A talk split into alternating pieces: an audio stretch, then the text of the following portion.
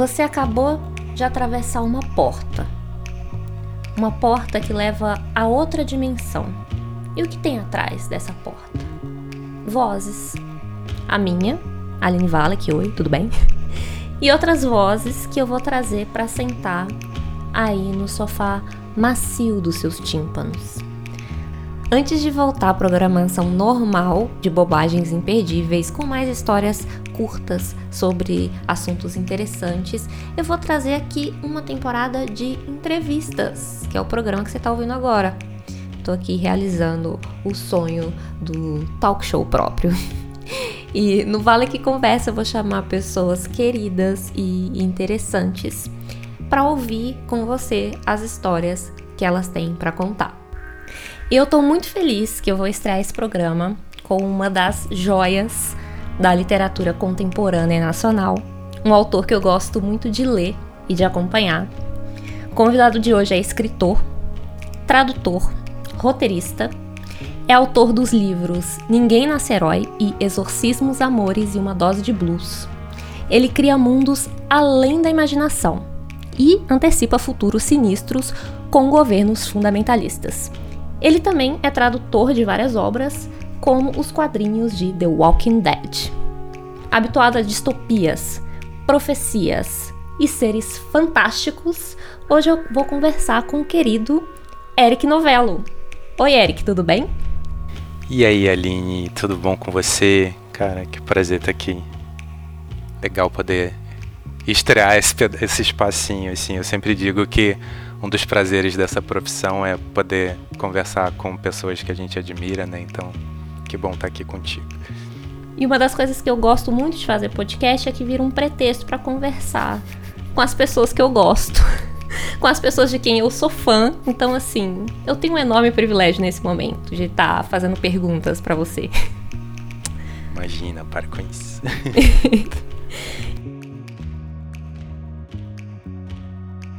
Bem, Eric, eu quero começar. É até clichê, né? Conversar com o escritor e fazer essa pergunta. Mas eu gosto de começar pelo começo, né? É sempre recomendado começar pelo começo. Então eu queria saber como foi que você encontrou a porta da literatura? Como foi isso? Como, o que te levou a fazer a transição para esse mundo doido de ficar criando personagem? Cara, tem aquela coisa de que quando a gente é criança, a gente tem uma puta criatividade e que é normal pra gente, né? Faz parte das nossas vivências ali, a gente está desenhando, a gente está inventando e depois isso começa a ser podado ou direcionado para outras coisas. Então, como eu curtia muito quadrinho, eu sempre estava ali inventando minhas próprias histórias, eu desenhava até na época, ela foi largando de mão, me acho trouxa por ter feito isso. Mas criei meus X-Men, tudo que uma criança tinha direito de, de plagiar de, do que eu li, assim, eu fiz. Isso foi esquecido, engavetado. E quem me abriu a porta para o mundo da literatura foi insatisfação. Assim, teve algum momento da minha vida em que tudo que eu lia eu achava ruim. Eu ia assistir um filme, chegava em casa, ai, mas por que, que essa cena foi assim e não de outro jeito? Por que, que o personagem fez isso e não outra coisa? Então eu virei aquele cara chato que fala mal de tudo que ele lê assim, que assiste. Em algum momento caiu a ficha óbvia de que eu estava querendo escrever minhas próprias histórias, né? Então era esse o problema que eu tinha para resolver, digamos assim. Não era que as coisas eram ruins, era que eu precisava assumir o comando da minha imaginação de certa maneira. E quantos anos você tinha nessa época? Ah, eu estava ali perto dos 16 anos de idade. E nunca eu, na, na, minha época assim não existia oficina de escrita, eu não fazia ideia de como era escrever um livro. É, literatura fantástica nas livrarias era basicamente Stephen King e Anne Rice, então era um garoto de 16 anos pulando assim num num abismo de infinitas possibilidades. Sabe? E isso, assim, você nasceu no Rio, certo? Você é carioca. Como era essa época no Rio para um garoto que gostava de quadrinhos? Como, como que era viver nessa época, nesse contexto? Cara, o Rio de Janeiro, ele é uma coisa muito louca, né? Ele só que assim, eu vivi no Rio de Janeiro quase do sabe assim a vida como ela é.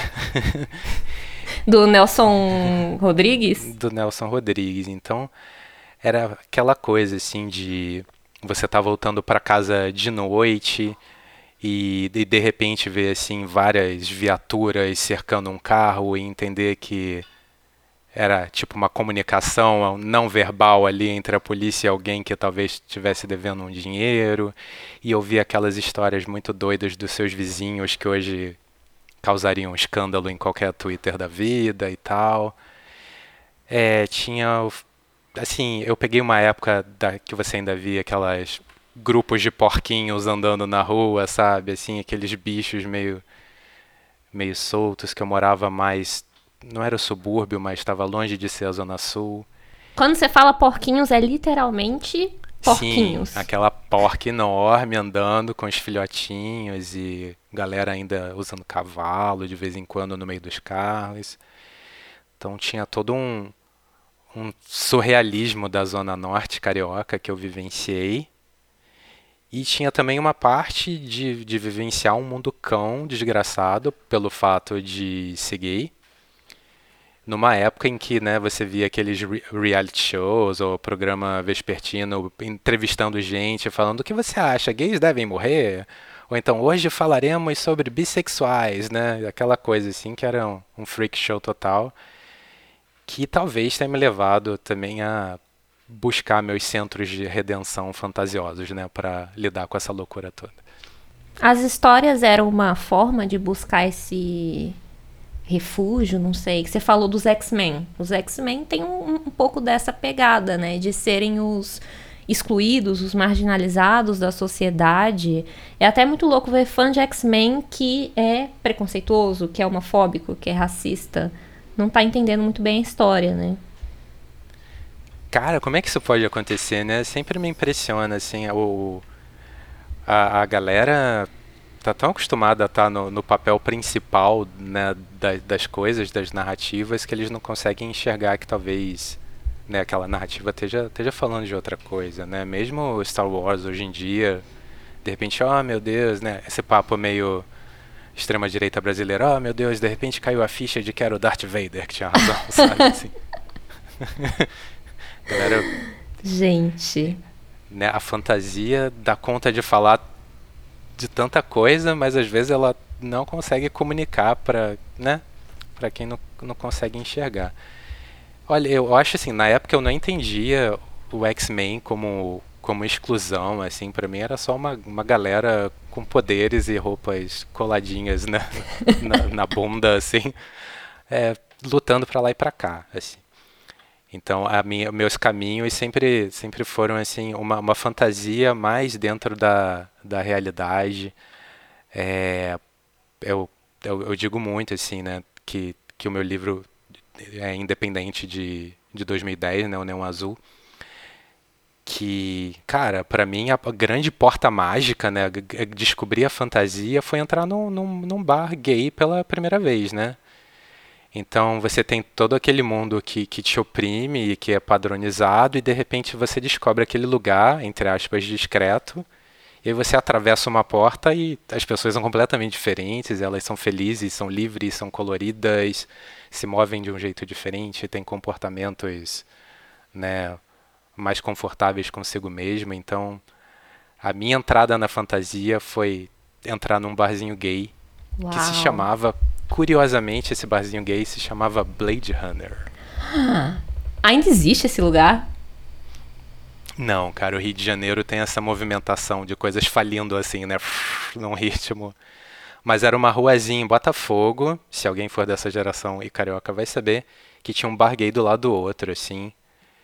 E por um acaso, uma amiga minha, que eu não via há muitos anos, porque a gente, ou pelo menos, sei lá, uns dois anos, porque a gente tinha brigado, um dia me ligou do nada e falou: P, ela me chamava de P. P, se arrume e desce que eu tô passando na porta da sua casa. E eu falei: tá, mas peraí, como assim? Eu me arrumo para ir aonde? Ela falou: se arruma de um jeito que você se sentir confortável. Então essa pessoa que tinha sido uma grande amiga e que eu não via há tanto tempo, do nada reapareceu e me levou para um barzinho gay chamado Blade Runner. Eu acho que mais literatura fantástica que isso não, não dá para ser, sabe? É muito interessante como essa nessa jornada é, isso está muito refletido no que você escreve, né? O Exorcismo, os Amores e uma Dose de Blues é meio que um pouco essa visão de uma São Paulo meio que virada do avesso, né? Um pouco fantástica. Me conta um pouco dessa história é, e desse personagem. Cara, o Exorcismos é, para mim, é bem simbólico, assim, porque ele, eu há muito tempo não, não me sentia confortável de escrever e eu estava precisando criar um alter ego, sabe? Assim, eu estava precisando me enxergar na literatura, já que eu não estava me enxergando no que eu lia. E eu gosto muito de fantasia urbana, né? Nessa coisa de, da gente trazer né, magos, lobisomens, vampiros, o que for, para esse setting de, de cidades contemporâneas, né? E ao mesmo tempo eu tinha acabado de mudar para São Paulo. Eu estava com tipo, sei lá, 29, 30 anos de idade, vivendo, sabe, sozinho assim, no no, no auge da minha da minha liberdade. Só que eu estava lidando com uma cidade que é um monstro. São Paulo é enorme, né? São Paulo você vê pessoas chegando sendo mastigadas e destruídas assim, né, e cuspidas de volta. Então eu não sabia como como lidar, sabe, assim, criativamente, literariamente com São Paulo. Então eu criei Libertar, que era a minha versão de São Paulo. Já que eu não consigo dialogar com essa cidade, eu vou criar a minha. Então eu criei Libertar. Parte dessa criação foi eliminar do, do, do meu pensamento né, a religi as religiões abraâmicas. Então eu tirei essa dicotomia do catolicismo, né, o bem e o mal, né, a puta e a santa, e, e, e tornei isso mais complexo. Então a fantasia urbana ela é muito católica nesse sentido, porque você tem o mundo real e você tem aquele mundo mágico depois do portal, né? É verdade. Uma coisa bem, né? É bem Nárnia, assim, as, as essas duplinhas estão sempre lá, assim, em algum lugar. Então eu baguncei o coreto todo. você tem Libertar, que já é mágica, tá tudo lá, todo mundo sabe que a fantasia existe. Você, se você atravessa espelhos, você para no Entremundos, que é uma amálgama de, de referências e de cidades que se conectam a esse lugar. É, existe também o mundo dos sonhos como um, um, né, um país, uma cidade, um lugar vivo. É, e, e, eu fui criando né, essa, essas coisas todas. E aí eu encontrei São Paulo. E aí eu tinha um protagonista, que era o Thiago Boanerges, que é o meu exorcista fascinado por blues que tem um gato de fumaça e que também tem um coração de fumaça. Eu acho que tudo me simbolizando naquela época. Por que o coração de fumaça? Como símbolo. Ah. Nossa, porque quando eu estava começando a escrever essa história, eu tive um, uma treta amorosa, assim. Que o meu relacionamento não é exatamente monogâmico, digamos assim. Então eu estava descobrindo as decepções da, dessa vida não monogâmica, né? Nem tudo é positivo. E eu estava naquela, sabe aquela fase bem dor de corno, assim, oh meu Deus, meu Deus, tomei um pé na bunda, que, que triste passar por isso depois de, né, 10 anos, né, no conforto de uma relação monogâmica. E aí eu falei, cara, esse cara vai ter um, um, um problema amoroso no passado dele, eu preciso trabalhar isso de algum jeito, embora na história não tenha nada a ver com o que aconteceu comigo. E eu falei, cara, e quando a gente está de coração partido, no mundo de fantasia, e se isso fosse simbolizado por um coração de fumaça, né? Aí eu tirei o coração dele e apareceu o coração de fumaça. Quais são as consequências de um coração de fumaça para o organismo e para o coração de um homem? Olha, aí entra, entram uns espaços vazios, assim, né? Ou, ou como gostam de chamar de software building, né? Eu, eu não sei, cara. Eu, eu sei, assim, que o coração de fumaça é algo quando a gente está preso ao passado, né? Às vezes você viveu alguma coisa no passado, boa ou ruim, com alguém, E, e você fica voltando aquilo, não, meu Deus, eu preciso pedir desculpa para aquela pessoa, aquela pessoa precisa pedir desculpa para mim, ou nossa, que vergonha que eu passei. E ninguém se lembra daquilo, só você. Todo mundo seguiu com a vida, né? E você tá preso naquele momento que tá te contaminando ali, né, o tempo inteiro, assim. Mas aí você tava falando que você é, escreveu Libertar meio que pra entender ou se relacionar com São Paulo também. Sim, né? sim, sim. E o que, que mudou na sua visão de São Paulo, na sua forma de se relacionar com São Paulo depois que esse livro saiu? Acho que o Ninguém Nasce Herói me levou a conhecer um grupo de pessoas e um grupo de amigos, assim, que me fez sentir mais à vontade com a cidade, sabe? São Paulo tem uma coisa engraçada, assim, São Paulo é a cidade que nunca dorme. Quando você fala do, do Rio de Janeiro, você fala dos cariocas, né?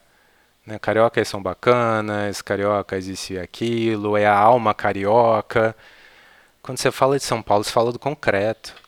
O paulistano nem existe, você fala direto do paulista, né? Todo Nunca mundo é paulista. tinha reparado nisso. É verdade.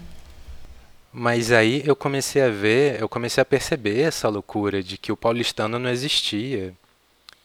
E que São, São Paulo é, é, é palco de, sabe? A gente tem mais de uma passeata por dia na Paulista, quando fecha a média do ano, né? Então, São Paulo são as pessoas, não é a bodega da ponte, não é o prédio de vidro, não é, sabe, o concreto e carro e carro e carro e carro. São Paulo são as pessoas. Então, o, o advento Exorcismo dos Amores uma dose de blues e o que ele causou na minha vida me fez entender esse lado, né? Me fez encontrar as pessoas que me faltavam nessa cidade para ter um relacionamento mais afetivo com ela. Além do, do sobrenatural e até da presença ou ausência, porque a ausência acaba sendo uma presença também, né, da religião, tem um elemento que sempre me chama muita atenção nas suas histórias, que é a presença da música, né? Tem é, tava lendo Sabor da Maré e o pai da protagonista é, toca sax num clube de chorinho. Tem a banda da, da crush do Tiago no primeiro livro, né? Então você traz muito a música no seu trabalho, tem até o blues, né, no título do livro, que o Tiago curte um, um, blues. Então eu queria entender qual que é o papel da música na sua vida, como que isso entrou. É, eu sei que a sua irmã é cantora, é, você é compositor, eu queria que você me falasse um pouco mais de como isso aconteceu.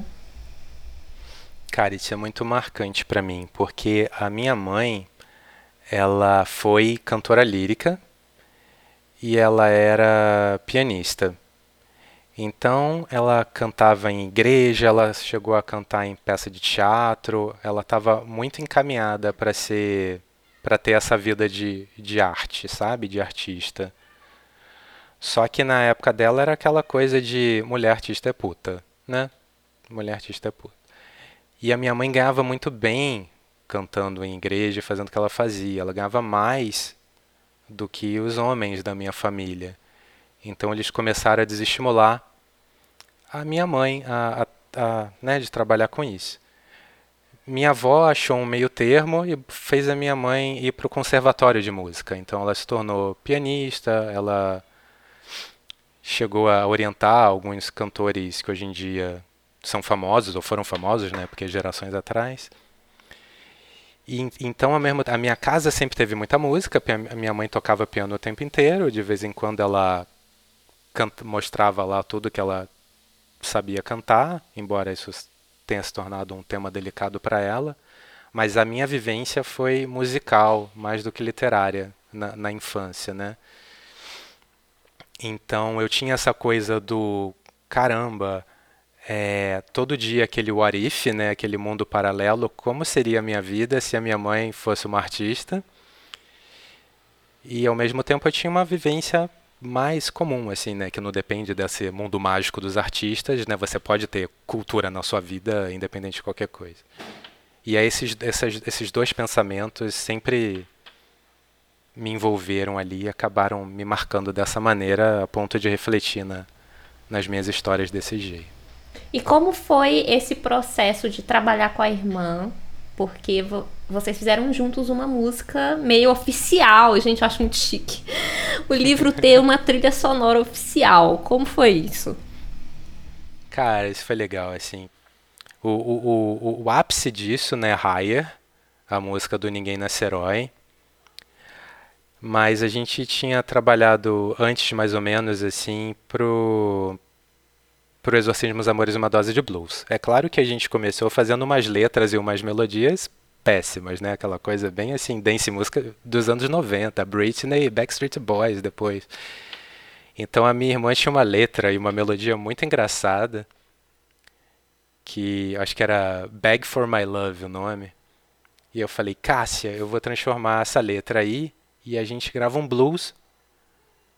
E aí a gente criou Just For You que foi a música do do Exorcismos Amores e uma Dose de Blues. E ficou um blues super classicão, assim, na voz da minha irmã.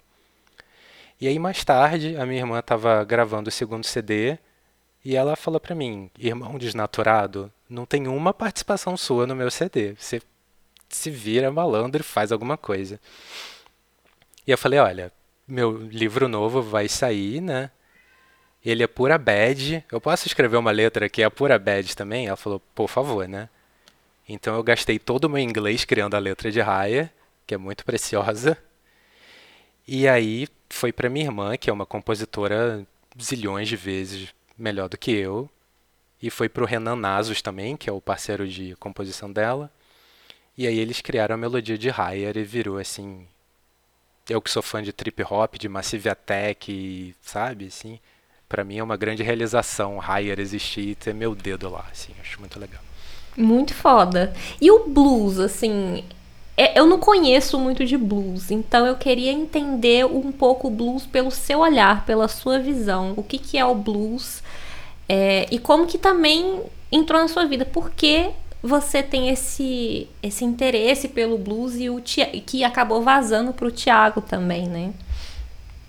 É, assim, blues é uma coisa assim que, que vai e volta na minha vida. Eu sempre conheço alguém que ouve blues e eu nunca me aprofundava.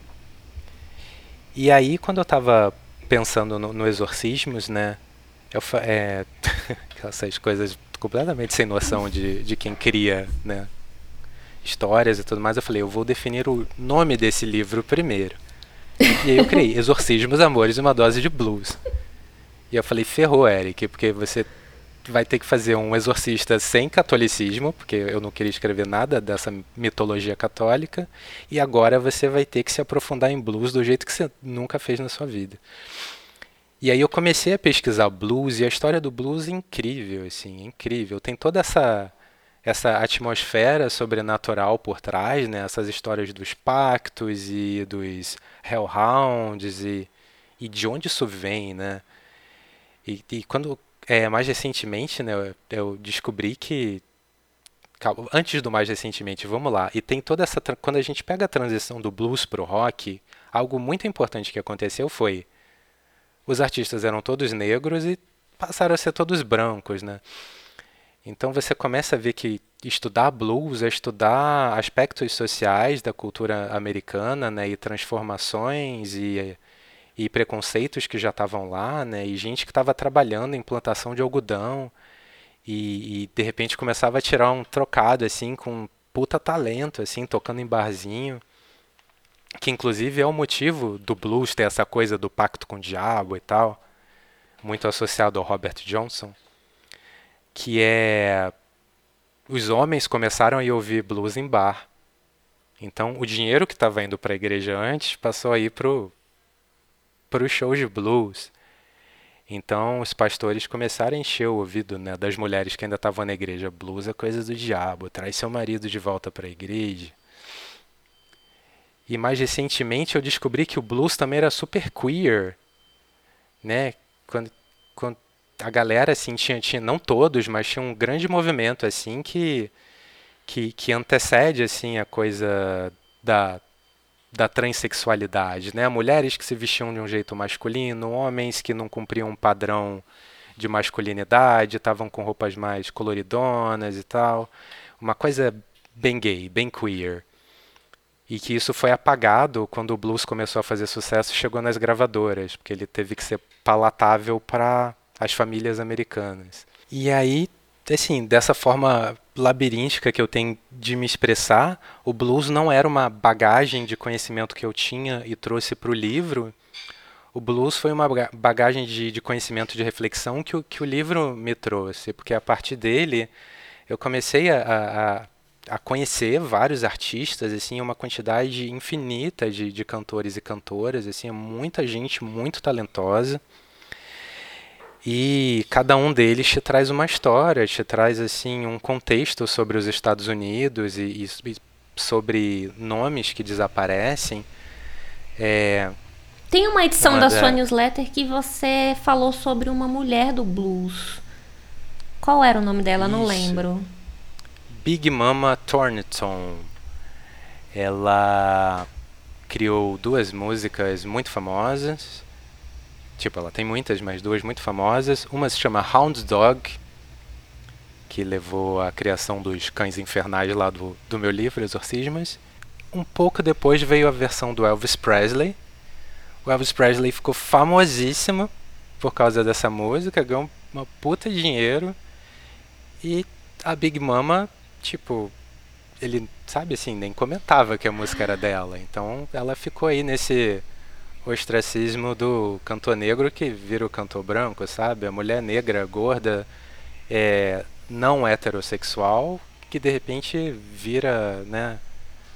O, o, o, cantor branco e né que as famílias gostam né que ele é super sexualizado mas ele era bonitinho para estar tá no pôster da casa da família americana né aquela coisa assim padronizadinha e tal né, muito transgressor rebolando, mas na verdade era um movimento conservador, né, transformando um, o blues no rock. Fica essa reflexão. Importante. E aí, mais, né, e mais recentemente, por causa de gostar dela, eu descobri essa questão de que talvez, talvez ela não fosse heterossexual, né? Não existe nenhum registro oficial disso, porque não existem muitos registros sobre ela é, nesse sentido. E assim, pelo, pelo que eu me lembro, assim, ninguém sabe se ela teve relacionamentos, né? Ela foi aquela pessoa que viveu para o trabalho, né? Sabe, assim, que ninguém capta os relacionamentos dela. Mas quando você vê fotos e fotos dela mais nova e fotos dela mais velha, ela vai mudando a maneira de se vestir, ela deixa de usar né, a saia comprida e passa a usar terno, passa a usar né, aquele chapeuzinho e tal. Então você vê que algo talvez tenha sido né, reprimido por ela ou que ela tenha escolhido uma maneira de expressar isso ao jeito dela, considerando a, né, a época e tudo mais. Então o blues é cheio dessas histórias fantásticas assim. Eu acho, acho muito incrível de, de adentrar, né? Cada cantor que você escolher é uma porta para uma um, um, imenso, uma imensa nuvem de, de conhecimento. Assim. Incrível, incrível. E tem alguma relação? Eu não sei o quanto você se aprofundou é, também no chorinho, mas tem alguma relação com o blues? Cara, o chorinho para mim assim veio muito da, da minha vivência de carioca, né? Porque eu ia pro barzinho beber, né? na época que eu bebia, e tinham pessoas tocando chorinho, sabe? Assim, era, e era muito. Né, o chorinho é uma coisa muito mágica, porque ele é bastante instrumental. E, e ele tem aquela alegria, né? Tem aquela é, rítmica, assim, que é muito própria. E, e, eu achava muito mágico você ver pessoinhas tocando flauta e tocando né, aqueles instrumentos que são mais miudinhos, assim e isso ser capaz de, de alegrar e de, de, de, unir tantas pessoas assim de uma maneira muito específica que o samba por exemplo o samba faz muito diferente né? Porque o samba vai e te arranca da cadeira e te movimenta e te faz cantar e, e o chorinho é, é quase uma aura mágica assim que, que botam por cima de você e, te, e muda assim o seu estado de humor de, de, de um outro jeito né? E assim eu não, eu não sei é, de artistas de, de chorinho assim se eu não assim o Brasil a, a bossa a bossa nova no Brasil é, é, o nosso jazz né então assim se a gente pensar que o blues originou jazz o blues originou rock né o blues originou gospel o blues originou sabe, sei lá, sabe Deus mais o quê, a gente cons talvez consiga, assim, encontrar uma, uma cadência, assim.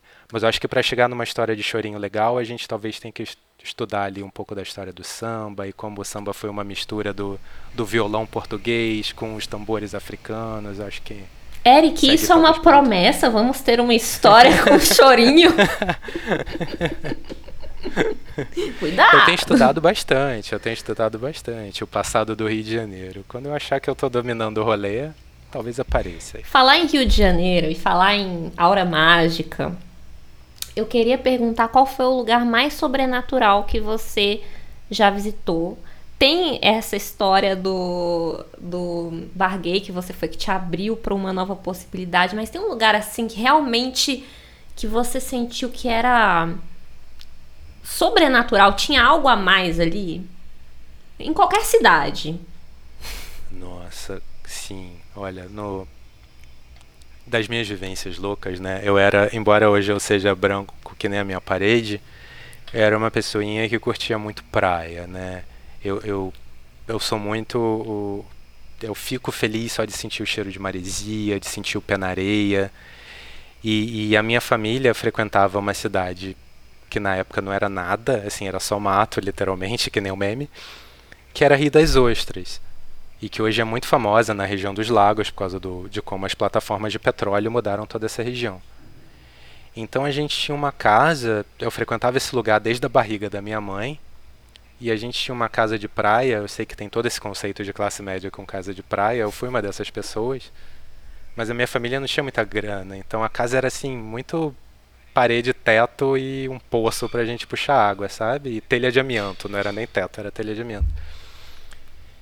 E esse lugar para mim é muito mágico. Esse lugar, sabe, assim, à noite coisas aconteciam assim, sabe, assim e sentar diante do mar, assim, num lugar que ainda é completamente inexplorado, não tem aquela galera ao teu redor, sabe? É só você ali, aquela imensidão te olhando, assim, né? Cthulhu saindo ali, sabe? Assim, os monstros do Lovecraft te chamando para dentro. E você andar, eu tinha essa chance, né, uma criança menor de idade andar na areia sem ser sequestrada e assassinada, eu tive essa oportunidade. E eu só ia andando, andando. Então eu chegava em áreas assim de, de quase praia virgem, sabe? Que só tinha eu e as gaivotas e aquelas lagoas que eram tão assim inexploradas que tinham peixes enormes na beira da lagoa, assim. E, e aí chegava na hora de dormir, era aquele silêncio, era gafanhoto e sabe assim só os vagalumes no ar e muitas vezes eu dormia com a minha avó e às vezes, assim, minha, às vezes eu acordava. É uma coisa muito louca, acho que eu nunca falei isso com ninguém. Às vezes eu acordava e a chave do quarto estava comigo, assim, no meu corpo. Como se em algum momento eu tivesse levantado, não sei se eu saía do quarto ou não, explorado, né? Fica aí, eu não sei, é um mistério para mim também. E de repente aquela tava, chave estava comigo. Eu não sei se era sonâmbulo e ninguém nunca percebeu. Você trancava, você trancava e ficava com a chave? A minha avó trancava, a gente trancava a porta, às vezes nem trancava e deixava a chave na porta.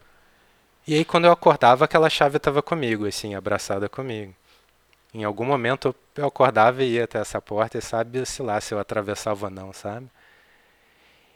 E mais uma vez, eu vivi no Rio de Janeiro que era cheio de histórias, sabe? Então a minha família era cheia de histórias, parte da minha família é, frequentou Umbanda, então o realismo sempre teve um significado muito diferente para mim. Então, acho que sobrenatural talvez seja Costa Azul, né, que era a parte de Rio das Ostras onde a gente tinha casa. Costa Azul é a minha cidade sobrenatural.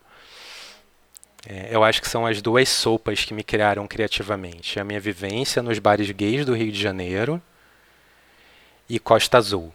Só que Costa Azul é um troço que eu ainda mantenho para mim sabe? Eu só transponho as consequências, eu ainda não transformei ela em cenário. E mas que é agora isso, eu sei são... também, e o ouvinte sabe, e mas a... a gente não vai espalhar para ninguém, fica entre nós. Guarda em segredo.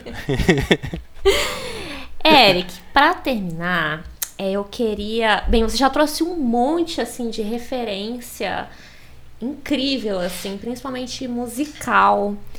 É, mas do seu repertório, o que, que você tem para indicar para a pessoa que está ouvindo agora, para ela, sei lá, algo para ler, algo para assistir? O que, que você trouxe para gente?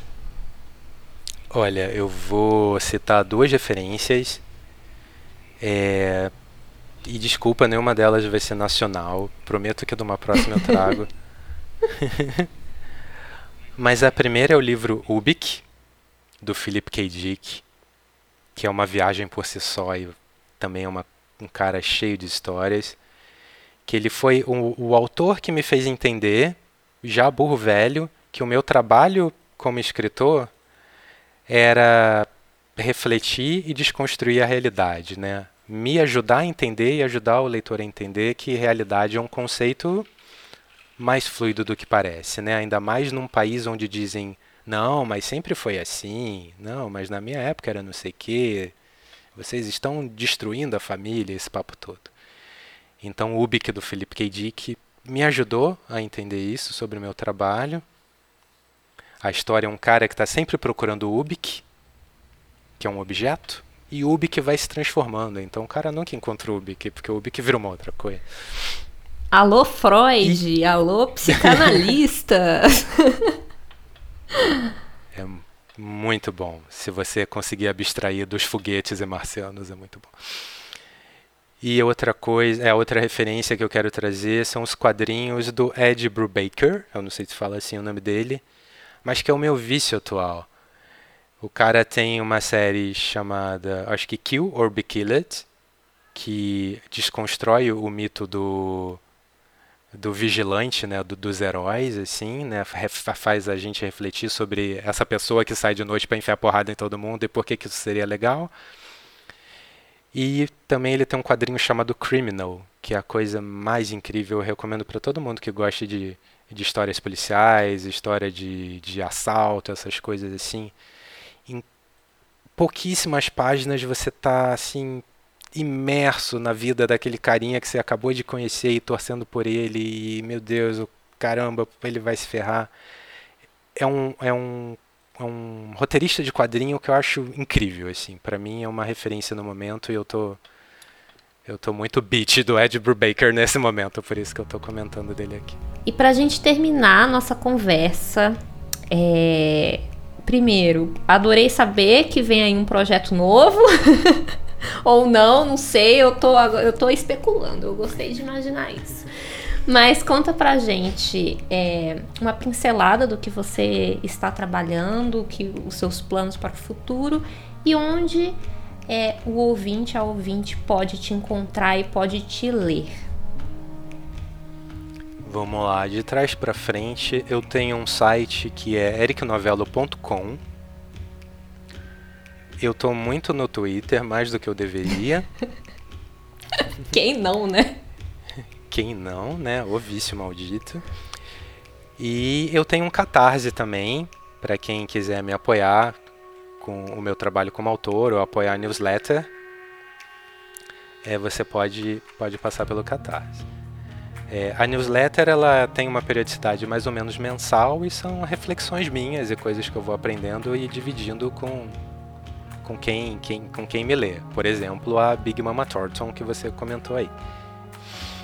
E projetos futuros, eu estou um pouco empacado como escritor de livros, de romances, depois que eu fiz o Ninguém Nasce Herói. Acho que o fato da gente estar tá vivendo o Ninguém Nasce Herói é uma história que não termina, então eu não consigo sair disso.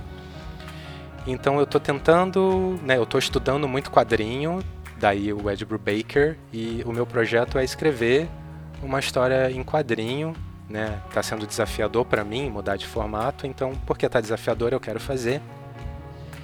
E eu também tenho estudado muito a história do Rio de Janeiro, muito, porque a história do Rio de Janeiro mostra coisas que a gente apaga, né? Mostrar assim que desde o começo aqui tem ciganos, desde o começo nós temos o que a gente chama genericamente de turcos, né? Que na verdade são vários, né? Várias culturas que vieram para cá e enfim, negros que a gente né, negros que foram escravizados, que na verdade eram vários povos diferentes, inclusive muçulmanos. Então eu estou explorando aí a origem do Rio de Janeiro para tirar o saudosismo, né, o passado dessa galera que é saudosista das coisas erradas, né? Eu quero sequestrar isso assim para de uma maneira legal criativamente pro meu trabalho. Vai ter fantasia? Vai ter fantasia, porque é o Rio de Janeiro e a fantasia tá toda lá e né? Sabor da maré, a maré vai estar tá lá e as entidades que me cabem que trocam uma ideia comigo vão estar tá lá.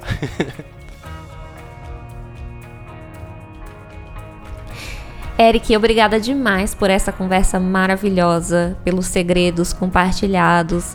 Obrigada às pessoas incríveis e curiosas que apoiam este podcast em apoia-se barra Aline Valek.